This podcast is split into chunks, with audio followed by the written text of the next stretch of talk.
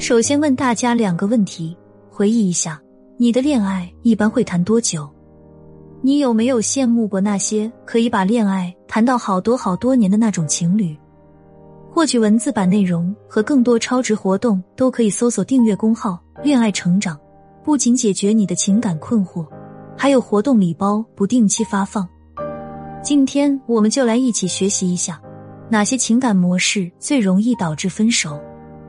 第一种情感模式：输赢模式。我相信。很多女孩子都听说过这样一句话：“我赢了道理，却输了他。”在感情中，你要的到底是爱还是赢呢？很多人都分不清楚，而且他们还会固执的认为，只有赢了才有爱。要知道，亲密关系不是一场竞争。如果你在做事和沟通的过程中，执着于认为自己应该赢的时候，说明你一直处于战斗模式。第二种情感模式，逃跑模式。你可以思考一下，当你遇到危险的时候，你会做什么？比如说，你现在在非洲的大草原上，远远的遇到了一头狮子，向你狂奔过来。这时候你会做什么？大多数人的回答只有两个字，那就是逃跑。这跟我们在感情中是一样的，很多人会采取一种打不过就逃跑的情感模式。当你把自己放在受害者的位置时，对方就是一个施害者，而没有人能承担这个罪名和压力，这也会让他们因为内疚、自责、委屈而离开。第三种情感模式，任性模式，在关系中你任性吗？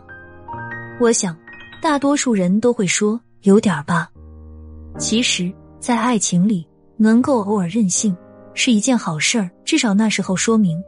他对你来说是一个安全的、不会抛弃你的人，只是你有情绪，对方也有情绪，你一有情绪就全部倾注到对方身上，对方也是难以承受的。通过以上的三种情感模式，大家可以看到，错误的、糟糕的情感模式会对关系造成不良的影响，也会导致你们的频繁分手。要想养成好的情感模式。